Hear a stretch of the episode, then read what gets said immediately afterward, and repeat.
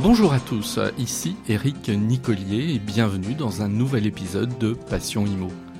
Passion Imo, c'est le podcast pour partager ensemble des informations pour vous aider à mieux pratiquer votre métier, donner la parole à des femmes et des hommes qui travaillent dans l'immobilier et vous communiquer les dernières tendances de la presse. Mon objectif, c'est de partager avec vous des réussites, des expériences, des infos et des idées pour que vous deveniez encore meilleur dans votre pratique professionnelle.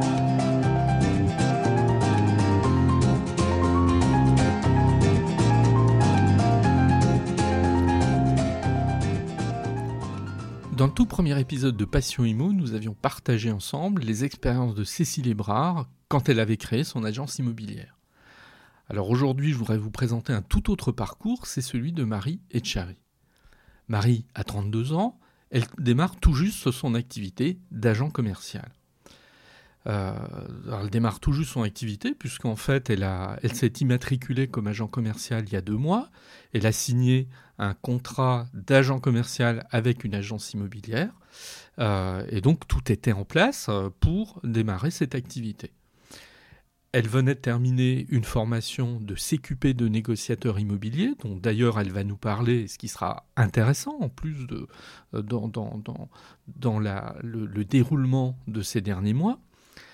Mais il s'est passé quelque chose qu'évidemment elle ne pouvait pas prévoir, c'est le confinement. Et comme elle l'explique, seulement quelques jours après avoir terminé sa formation, seulement quelques jours après avoir euh, des ambitions plein la tête, des projets euh, mûris euh, depuis plusieurs semaines, le confinement arrive et l'activité est stoppée. Alors évidemment, toute son ambition est coupée. L'activité, elle est gelée pendant deux mois. Alors bien sûr, elle n'est pas la seule dans, dans, dans ce cas-là. nous avons tous été confrontés à cette difficulté. Mais je fais une différence entre euh, le salarié qui se retrouve euh, éventuellement en chômage partiel pendant un temps. C'est évidemment pas une situation euh, heureuse, mais ça l'est encore moins quand pendant des mois et des mois vous avez projeté une activité, préparé votre entourage à la réalisation, de cette activité, fait une formation qui a duré des mois, etc., sur, laquelle, vous vous êtes consacré quand même à plein et que à peine tout ça terminé, euh, vous êtes dans l'incapacité de euh, d'aller sur le terrain en définitive. Donc c'est une expérience quand même, euh, alors à défaut d'être originale, en tout cas qui est plutôt exceptionnelle et qu'on souhaite en définitive à, personne. Alors, elle vient de reprendre là son activité de, de, la semaine dernière. Elle est retournée sur le terrain.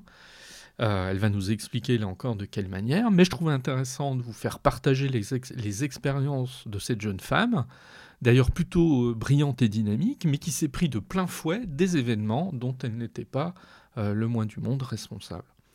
Alors elle va nous faire part de ses doutes, de la manière dont elle les a surmontés, mais il y a quelque, autre chose qui m'a semblé très intéressant à vous faire partager, c'est selon elle, et je suis complètement d'accord avec ça, c'est l'importance de l'entourage, du soutien de la famille quand on a ce type de projet. Euh, certes, lancer son activité, que ce soit de manière générale, mais plus particulièrement en immobilier, ça demande des compétences techniques, ça demande une approche financière, comptable, etc. Mais pour moi, il y a quelque chose qui est fondamental qu'il faut jamais oublier, qu'on oublie parfois, c'est la dimension humaine, c'est-à-dire être entouré, accompagné euh, tout au long de sa démarche. Moi, je reste convaincu que si on n'a pas ça, euh, on n'y arrive pas. Voilà. Alors, on va écouter Marie Etchari nous faire part de ses expériences.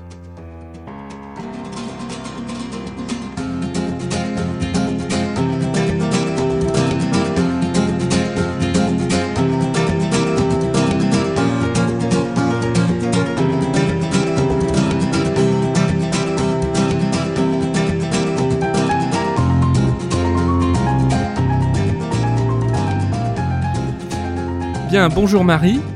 Bonjour. Bien. Alors, je, vous remercie en fait euh, d'avoir accepté qu'on ait, qu'on ait cet échange. Euh, alors, bah, tout simplement, on va démarrer par. Euh, est-ce que vous pouvez vous présenter? Bah, Moi, c'est Marie, j'ai 32 ans. J'ai deux enfants. Euh, j'ai travaillé dans l'esthétique un bon nombre d'années. Euh, je suis pas de la région de Bourgogne. Je suis originaire de Bordeaux. Ça fait quatre ans que nous sommes ici. Et, euh, et, voilà. Et je me suis lancée là dans l'immobilier depuis quelques mois suite à, une reconversion professionnelle. D'accord. Bon. Donc, tout part d'une euh, reconversion. Euh, alors, moi, je vais rappeler dans quelles circonstances on s'est, on s'est connus. Hein. Euh, vous, êtes, euh, vous avez suivi une formation pendant plusieurs mois auprès de la CCI de Côte d'Or, qui avait organisé un, CQP de transactions immobilières. Moi, j'assurais une petite part hein, de, de, la formation de ce CQP et on a fait connaissance dans ce cadre-là.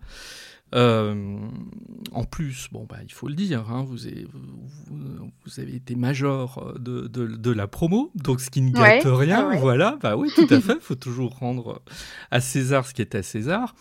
Bon, alors, première question, qu'est-ce qui vous a motivé euh, déjà par l'immobilier, tout simplement? L'immobilier, euh, l'amour des pierres, on va dire, l'amour des, belles maisons.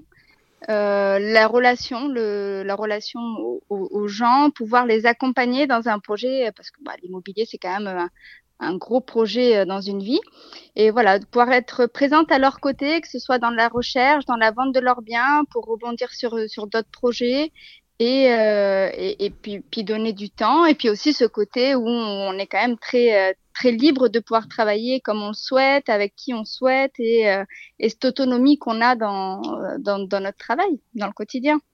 D'accord. Euh, alors donc il y a une motivation qui est réelle. Euh, pour autant, bon, on, ne se connaît pas bien hein, en fait, hormis bon, bah, le fait de cette relation qu'on a eue, euh, parce que voilà, j'étais formateur dans, dans, le cadre de cette formation euh, et vous, vous étiez, vous étiez stagiaire. Vous me faites beaucoup penser à quelqu'un que j'ai interviewé il y, a, il y a quelques temps, qui a créé son agence immobilière. Et voilà, c'est-à-dire que j'ai l'impression, vous allez me dire si vous, vous pouvez me démentir, hein, j'ai l'impression que vous êtes quelqu'un qui sait ce qu'il veut, voilà. Euh, qui, en général, oui. ouais, qui est. Qui fonce. tout à fait. Qui fonce, qui est dynamique, etc. Mais qui pour autant a les pieds sur terre, sait où elle va et construit les choses quand même euh, patiemment et avec une forme de prudence. Bah, c'est comme ça que je vous ai perçu. Hein. Je ne sais pas si ça correspond. Hein, Alors la prudence, je ne l'ai pas depuis très longtemps. bah, tout, en tout cas, depuis que je vous connais, vous l'avez. On se calme un petit peu. Maintenant, je l'ai un peu plus qu'avant. Ouais. Mais oui, il y, a des projets qu'il faut réfléchir quand même. Je pense qu'il ne faut pas se lancer non plus comme ça. Ça engendre, ça engendre pas mal de choses derrière. Euh, L'immobilier, on est quand même, même financièrement très souvent indépendant hein, parce que c'est un statut avec euh, un régime d'auto entrepreneur. Donc, euh, voilà, il faut réfléchir le projet, il faut savoir où on va. Et, euh, et assurer ses arrières aussi euh, parce que ben, parce que parce qu'il y a, y a du monde c'est pas forcément évident faut faire sa place et il faut avoir la patience de, de faire sa place surtout D'accord. Donc euh, oui, ça a été réfléchi dans le sens là en disant j'y vais, j'y vais pas. Ouais. Euh, je suis pas toute seule sur le marché, mais si j'y vais, moi voilà, je, comme vous l'avez dit, hein, je fonce. Mais il faut avoir ce petit truc derrière de, se dire que oui, je fonce, mais j'aurai pas le résultat tout de suite. Donc il faut avoir cette patience d'attendre le, le, fruit euh, de ses actes. Oui.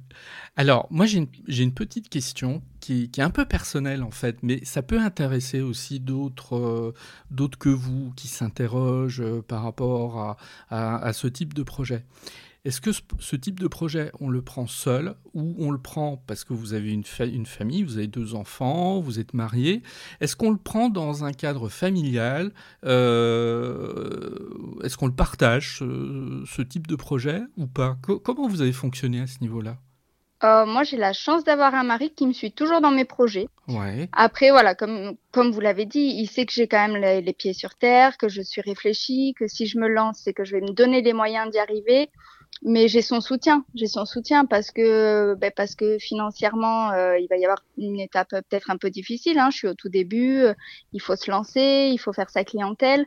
Donc j'ai j'ai quand même la chance d'avoir un mari qui est là, qui me soutient, qui est derrière moi et qui voilà, qui peut euh, qui peut on va dire prendre sur lui quelques temps sur tous les aspects possibles hein, parce que ça va demander beaucoup de temps aussi. Là on est en, sur la fin du confinement donc bon à voir comment les choses vont évoluer, mais euh, mais c'est un métier qui demande du temps, de l'investissement, et puis et puis il faut être patient pour avoir les les premiers résultats. Donc ouais, je suis bien accompagnée, ça a été réfléchi en famille, et euh, et je pense que c'est important. C'est important d'être épaulé euh, parce que c'est pas évident. Ouais, ouais, tout à fait. ma question n'était pas anodine parce que c'est vrai qu'au fil des années, quand je vois des, des, des, personnes comme vous qui se lancent, hein, j'ai constaté que quand il n'y a pas un accompagnement fort sur le plan familial, c'est quand même une bonne partie du, du, du, projet qui est bancal. Voilà. Exactement. bah, Toute seule, je pense que toute seule ou dans une situation financière plus compliquée, je, je ne je l'aurais pas fait. Enfin, pas maintenant, du moins. C'est, euh, c'était pas envisageable. Non, non, ouais, c'est un accompagnement familial, c'est, euh, un projet euh, commun, parce que moi, il est investi, hein, il a, il, enfin, il cherche avec moi, il fait du boitage avec moi. Enfin, même mon fils fait du boitage avec moi. il va parler aux gens dans leur jardin en disant c'est ma maman, c'est son travail. Donc voilà, il fait du lien aussi. Non, non, c'est un vrai projet de famille. Ah oui, en effet. Ouais.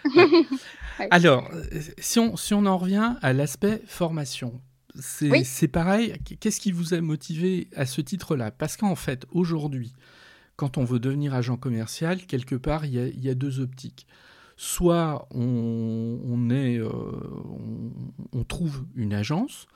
Euh, il y a des agences qui recrutent sans nécessairement euh, qu'il y ait derrière une formation extrêmement poussée et longue.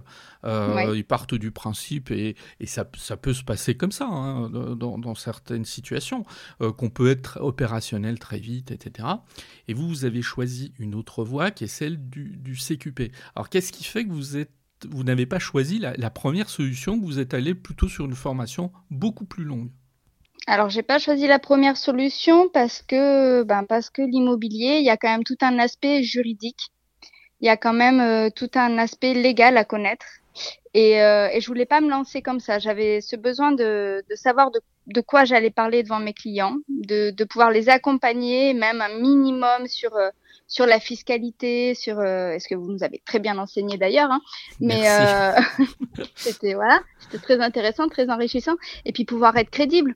Enfin, je pense que dans n'importe quel métier, il faut un minimum de connaissances et de bases. Et enfin, moi, je, quand je fais les choses, je les fais entièrement et me lancer comme ça, sans savoir de quoi je parle, où je vais, être vague. Non, j'avais vraiment besoin, voilà, de, de, de partir euh, du début, de passer par la case formation, même si on est impatient, qu'on a envie d'aller sur le terrain et que c'est long d'être assis toute la journée parce que, euh, ben, parce qu'on a envie d'y aller et on, on entend parler d'immobilier toute la journée et on est assis, on peut rien faire. Mais, euh, mais on, sort de cette formation, on est, on est enrichi, on est enrichi, on est, on se sent beaucoup plus, beaucoup plus apte à, à, assumer et à répondre à, des, euh, à, des, à des problèmes, à des situations. Et, euh, et non, c'était euh, c'était important pour moi de passer par là, oui. Alors, côté stagiaire, comment ça se passe une formation Est-ce que vous pouvez la décrire un petit peu? Pareil hein, pour des personnes qui seraient éventuellement tentées par ce type de formation Est-ce que vous pourriez la décrire? Bah, C'est une formation, on a une partie théorique une partie pratique. Donc euh, nous, on est rentré en formation mi-décembre. Euh, on a fait euh, que de la théorie jusqu'à mi-février, hein, donc pendant presque deux mois, deux mois même. Et après, on est parti un peu plus de trois semaines en stage sur le terrain. Et nous sommes revenus une dizaine de jours au centre de formation afin de faire le point, de passer nos, nos écrits, nos oraux. Euh, au final, on trouvait que le, stage était long à venir. Et puis une fois le stage passé, moi je me disais que c'était pas plus mal d'avoir fait dans ce sens-là parce que ça permettait aussi d'aller sur le terrain et d'avoir déjà des connaissances et des bases et pas juste être spectateur et pas savoir de quoi de quoi on pouvait parler ou même pouvoir ne serait-ce que que commencer à faire euh, à faire des papiers assez importants comme des compromis, des choses comme ça où ça engage des responsabilités et là du coup on, on avait quand même les capacités de comprendre ce qui se passait. On n'aurait pas eu euh, ces heures avant de théorie. Je pense que ça aurait été compliqué pour nous de comprendre tout le cheminement et de suivre euh, notre tuteur de stage et de et, voilà et de et de pouvoir même gérer des fois à leur place euh, en les avançant sur certaines choses comme des visites comme enfin voilà. Non je voilà on a eu trois mois trois mois avec que du positif que du positif. Et, euh, moi, j'ai bien aimé cet équilibre de, euh, de deux mois, de, deux mois de, de, cours et puis trois semaines de stage. Ouais. Alors en fait, vous posez une question qui est une question, euh, qui est une question importante, qui n'est pas si évidente. C'est qu'effectivement, quand on est du côté organisme de formation, on s'interroge toujours de savoir comment on va équilibrer le temps en entreprise et le temps.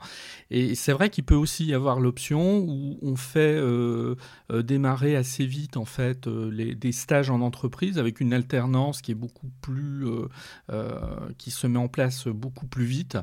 Moi, je préfère la solution que, que celle que vous, enfin, la, solution que vous avez vécue, qui consiste effectivement à avoir une partie théorique beaucoup plus affirmée dès le départ et qui, à mon avis, rend les choses beaucoup plus, euh, comment dire, bah, affirmées, solides. Euh, on est mieux armé, je pense, quand on, on, va en entreprise. Exactement. Mais oui, parce qu'on ne s'imagine pas hein, quand même tous les aspects différents de, du poste de, de, du négociateur immobilier ou de l'agent immobilier.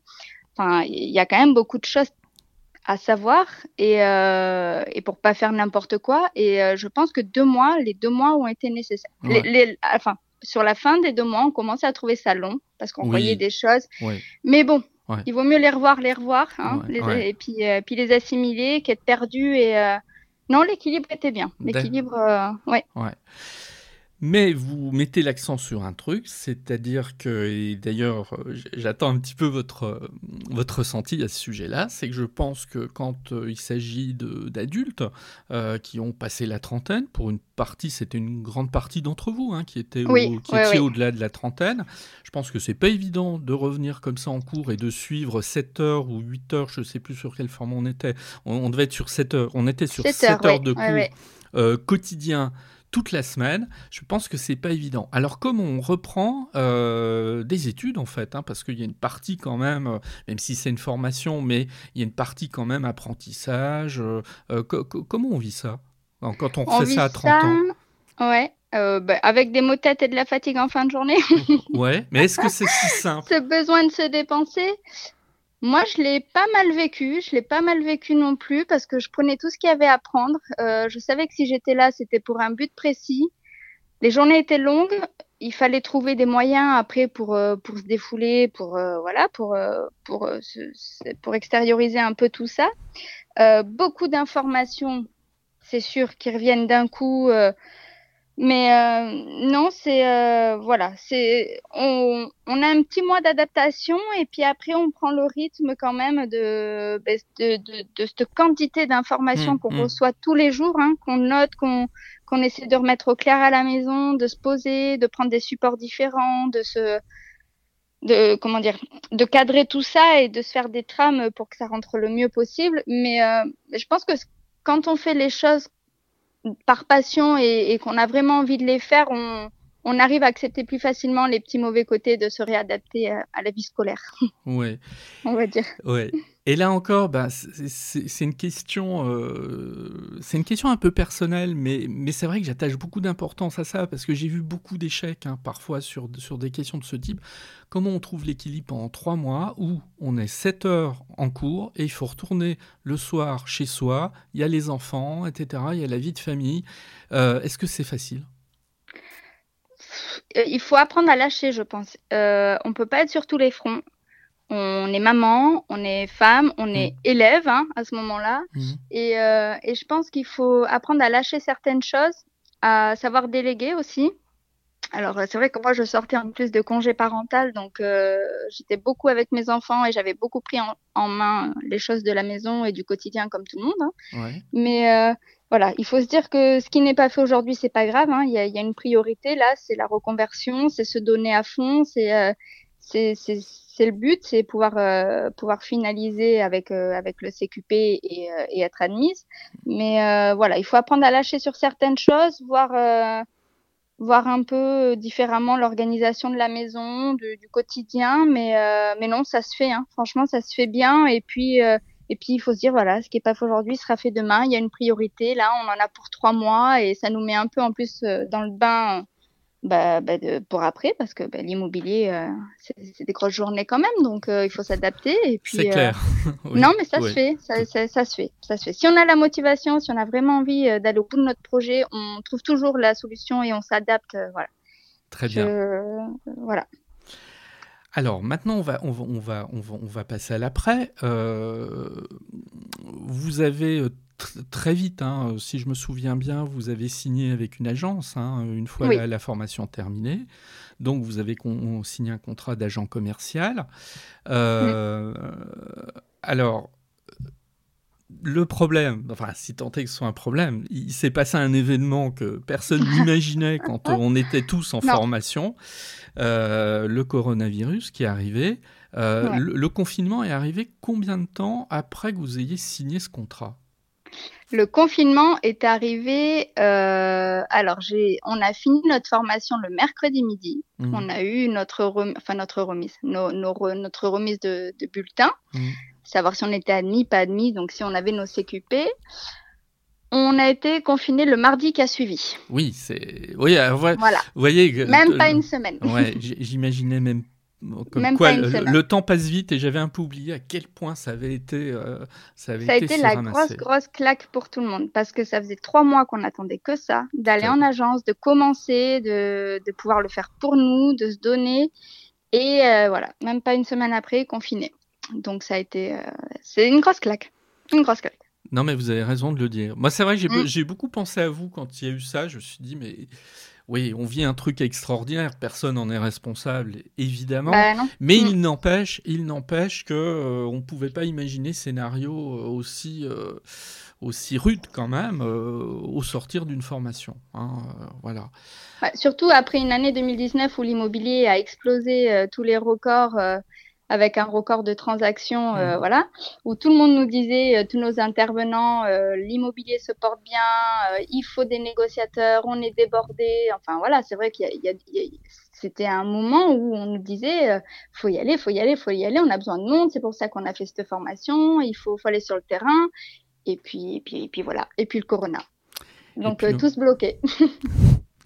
Comme quoi, les crises arrivent parfois là où on les attend pas. C'est un petit Exactement. peu. Le... Ouais, c'est la leçon de, de, de, tout ça. Parce que, évidemment, personne n'aurait imaginé ça quand on était euh, en train de vous organiser et d'animer ces formations. Euh, alors, pour le coup, comment vous avez travaillé ces euh, dernières semaines? Alors comment? Ben, Difficilement parce que boitage interdit, hein, donc le boitage, mettre les flyers dans les boîtes aux lettres, euh, interdiction, pas le droit de sortir. Euh, nous, je, parle, je dis nous parce que euh, avec mes collègues de formation, ben, on n'a pas encore notre clientèle, hein, donc mmh. euh, même pas pouvoir faire du télétravail, à part faire un peu de pige, regarder ce qui se passe on n'avait aucune main sur quoi que ce soit, donc euh, on n'a pas, on a, enfin, on s'est revus tous hier justement et on, a fait le point. On, personne n'a travaillé euh, pendant le confinement parce qu'en plus il y en a qui n'avaient même pas eu le temps d'avoir, euh, de faire leur déclaration d'auto-entrepreneur, d'avoir leur mmh. numéro sirène. Enfin, tout le monde a été bloqué. Moi, j'avais pris un peu les devants. Donc j'ai pu, j'ai pu voilà avoir mes flyers pendant le confinement, mais je n'ai pas pu les distribuer voilà, on, était tous prêts euh, et, là on est tous prêts pour repartir, donc ça va. Mais c'est vrai que ça, nous a fait perdre deux mois, euh, deux mois d'attente dans l'incertitude et sans pouvoir vraiment travailler depuis la maison parce que n'ayant pas de clients, n'ayant pas de, mandat, enfin c'était c'est compliqué, c'est compliqué. L'agence que vous avez euh, vous avez rejoint, elle a travaillé comment pendant cette période? En télétravail? En télétravail. Nous, en plus, c'est une agence où il y a aussi de la, de la gestion du syndic. Ouais, donc... donc beaucoup de télétravail. Tout le, monde, tout le monde a fait du télétravail au niveau des salariés. Nous, les négos, ben, euh, mandat électronique. Hein. Des, des, mandats qui étaient en cours avec des, euh, des estimations en cours. Euh, tout s'est fait par signature électronique. Heureusement que ça se met de plus en plus en place. Et, euh, et sinon, bah, dans l'attente, moi, je sais que j'ai eu la chance d'avoir un mandat euh, bah, sur la première semaine euh, avant le confinement, entre le mercredi et le mardi euh, du confinement. Et, euh, et j'ai rencontré mes clients qu'à la fin du confinement. Je les ai eus au téléphone plusieurs fois pendant les deux mois, mais j'ai pu aller les voir et leur faire signer vraiment le, le mandat en face à, en face, à, face à la fin du confinement. On s'est adapté, on s'est adapté, voilà. Euh, Donc en fait, vous, aviez eu le, contact juste avant le début du confinement et vous avez concrétisé la signature du mandat il y a quelques jours. Ouais, c'est ça. Ouais, ouais. Et nous, dans l'agence, ça se passe comme ça. Et enfin, j'ai mes collègues là, ils sont en train de concrétiser tout ce qui s'est plus ou moins passé pendant le confinement, mais qui était en stand-by. De toute façon, les visites étaient interdites aussi, donc, euh, enfin, c'était même pas du temps perdu parce que, ben, parce que rien ne pouvait se faire. Donc, euh, de, toute façon, l'activité était gelée hein, pendant, pendant les deux mois. Ouais, ça. Il y a des signatures quand même chez les notaires qui se sont faites, mais, euh, mais voilà, pas, pas toutes. Pas toutes. Ah Il y en a qui ont été reportées. Tout à fait. Euh, alors, Maintenant, euh, bon, le, déconfinement est en place depuis maintenant dix jours. Enfin, ça, va bientôt faire deux, semaines. Comment vous travaillez depuis deux semaines? Donc vous faites, vous, vous faites du boitage et euh, vous m'avez déjà expliqué qu'en fait, euh, vous, étiez, euh, vous aviez plutôt des bons retours au niveau d'acquéreurs. Oui, alors l'activité, bon, on sent que les gens sont encore un peu frileux. Hein. Il n'y a pas de, gros contacts, pas, ça bouge pas énormément. C'est assez calme quand même. Mais ça bouge côté acquéreur en fait, comme, comme avant le confinement. Beaucoup d'acquéreurs, beaucoup de demandes mais, euh, très peu de vendeurs. Donc, euh, difficile d'avoir des mandats, mais moi, mes retours que j'ai sur mes boîtages, les gens m'appellent pas parce qu'ils vendent, mais parce qu'ils cherchent. Donc, euh, donc voilà, on fait, des, on fait des contacts comme ça, on fait des visites avec ces gens-là, et puis espérons que d'ici quelques temps, bah, ça, ça, bouge un petit peu plus. Mais c'est vrai que l'été, c'est assez calme l'immobilier, donc certainement que ça va reprendre en septembre au niveau des vendeurs. Alors, Je pense que beaucoup de monde ont mis leur projet un peu en stand-by là quand même. Oui, alors il y, a, eu une étude en fait de Se Loger qui date il y a quelques semaines où ils, ont, ils avaient interrogé 2500 acquéreurs et il y en avait seulement 2% qui déclaraient renoncer à leur projet. Et donc, et donc ce, qui leur, ce qui leur sortait, c'est que quand même une majorité d'acquéreurs restaient sur leur projet et n'entendaient pas. Alors évidemment, ils étaient décalés dans le temps, mais ils n'entendaient pas y renoncer. Donc c'était plutôt, euh, plutôt optimiste, hein, cette, euh, cette manière de, de, voir les choses. Mais par contre, vous, ce que vous soulignez, mais qui est un petit peu, en définitive, le retour de la tendance qu'on avait déjà avant le confinement, c'est la difficulté à rentrer du mandat et à avoir suffisamment de vendeurs. C'est ça, c'est ça. On est toujours sur la même tendance. Euh, il y, a, y, a, des acquéreurs, il y a des acquéreurs pour de l'investissement, beaucoup. Enfin, moi, sur mon secteur, c'est beaucoup d'investissement. Je pense que c'est un petit peu partout pareil. Et euh, par contre, les vendeurs, ben, ben on n'en a pas beaucoup. Hein. On n'en a pas beaucoup. Donc, euh, c'est compliqué un petit peu. C'est compliqué. Mais bon, après, c'est des passades. Hein. On se dit que septembre, ça va rebouger. En général, l'été, c'est creux parce que les gens ont déjà fait leurs recherches. Ils aiment déménager sur l'été. Donc, euh, c'est plus au printemps que ça se passe. Bon, là, le printemps, ben, on a eu, sur les trois mois de printemps, on a eu deux mois de Covid. Mmh. Donc, donc voilà, on, on verra bien. On verra bien. Il faut rester optimiste. Ah mais il faut. Alors justement, moi j'ai une, question très directe par rapport à ça. Euh, quand on est comme vous, euh, alors vous avez 32 ans, hein, c'est vous qui l'avez dit, donc euh, je vous ai pas demandé votre âge. vous avez 32 ans, vous avez voilà une famille, vous êtes en reconversion professionnelle, vous avez suivi plusieurs mois de formation et arrive euh, cette cochonnerie qui vient tout geler pendant deux mois. Est-ce qu'à un moment donné, on se pose la question de se dire bon allez, j'arrête ou je pars sur autre chose, c'était pas le bon moment? Oh oui. Oui. oh oui, oh oui, oui, oui, bah oui, bien sûr, ouais. Ouais. Bah, c'est, c'est, c'est déjà faut faire sa place dans l'immobilier. Il y a du monde, il faut, faut arriver à se démarquer. Alors ça, c'est, c'est possible, il faut se laisser du temps. Mais là, on se dit, euh, on se prend ça. Est-ce que vraiment, enfin, là, on, on, a un retour des choses où on est à la fin du confinement, les gens recommencent un petit peu à se projeter, les acquéreurs rappellent, ils se relancent dans leurs projets. Mais vraiment, la répercussion économique de ce confinement et de ce coronavirus, dans six mois, un an, qu'est-ce que ça va donner? Comment va être l'économie? Est-ce que les banques vont suivre? Est-ce qu'elles vont plus suivre? Est-ce que les taux vont beaucoup augmenter Enfin, c'est plein de questions auxquelles on peut pas répondre pour le moment et du coup, il est difficile de se projeter euh, dans l'avenir au niveau de, nos carrières parce qu'on est au début et, et, euh, et on ne sait pas. Et, personne n'a jamais vécu ça, même euh, les personnes qui sont dans l'immobilier depuis 30 ans. Enfin, c'est quand même euh, inédit ce qui se passe. Ah, mais complètement. Euh, ah, bah tout à fait. Hein. personne ne peut répondre à la question de dans six mois, un an, est-ce qu'on aura une crise économique qui fera que l'immobilier, bah, enfin, ça, va. Enfin, on ne sait pas, on sait pas. Mm. Donc oui, on se la pose la question beaucoup. Mais, euh, mais voilà, moi je me suis fixé un objectif. Alors dit, bon, justement, ben oui, voilà. été, euh, Alors co- comment on, on- on doute à un moment donné? Et on moi, doute, ouais. Et, ouais, ça me semble euh, naturel de, de douter. Oui, hein, Comme de- beaucoup de personnes dans beaucoup de, de corps de métier, je Tout pense. hein, fait. ça, ça a été, Alors, qu'est-ce qui fait qu'à un moment donné, vous dépassez le doute? Parce que ça veut dire que si vous, là, vous êtes en train de continuer, c'est que vous vous êtes posé la question, mais que pour autant, vous avez dit, bah non, je continue. Alors, quel- quel- par quel processus vous êtes pour dire finalement, je continue, je reste optimiste Oh, ben moi, c'est l'entourage surtout.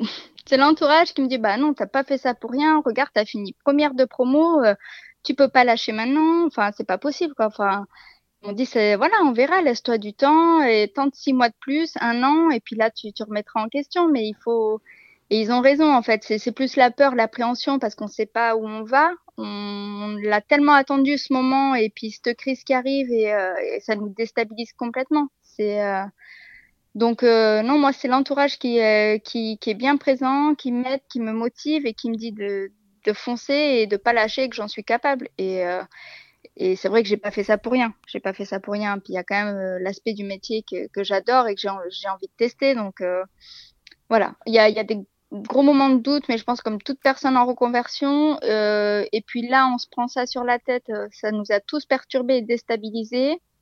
Et puis on a un groupe, euh, on a un groupe assez soudé, on a un groupe WhatsApp, on se parle presque tous les jours. Et dès qu'il y en a un qui a un petit coup de mou, il y en a toujours un pour euh, pour remonter les autres. Donc euh, non, c'est euh, voilà, on, on a la chance d'être unis et, et soudés.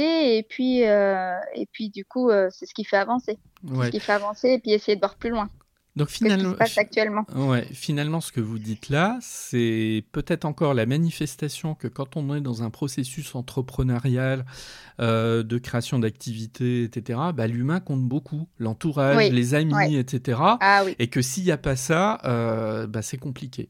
c'est compliqué, hein, c'est compliqué.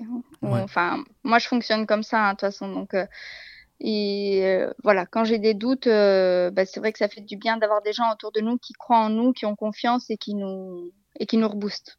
Ouais.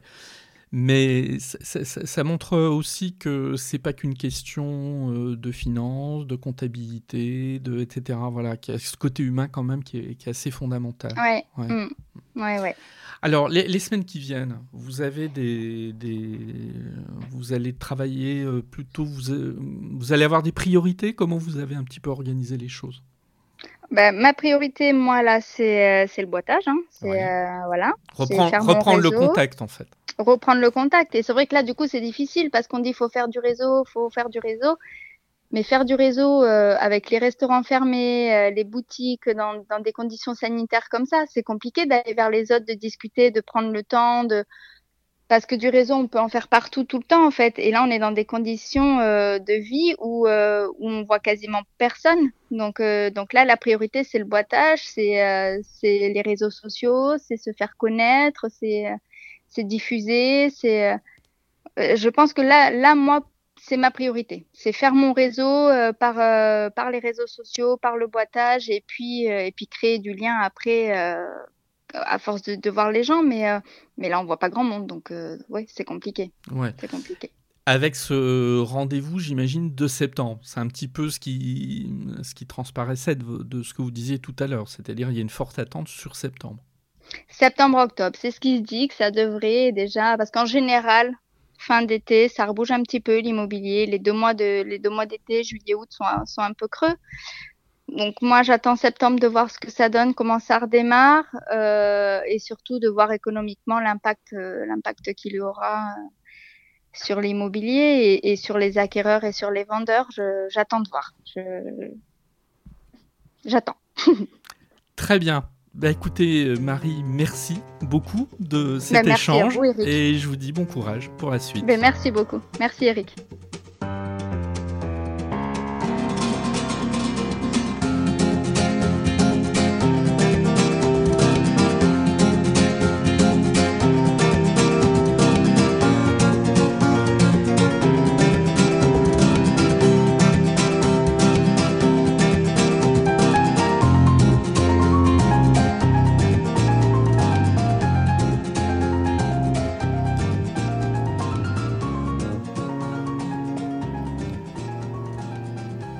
Merci de m'avoir écouté. Vous pouvez me retrouver sur mon site internet www.nicolier.org.